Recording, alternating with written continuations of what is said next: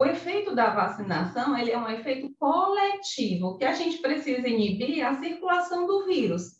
E só distanciamento social, máscara e vacinação em massa, né, é que vão propiciar isso, porque o vírus vacinal ou as frações de vírus, elas vão fazer com que eu não tenha susceptíveis.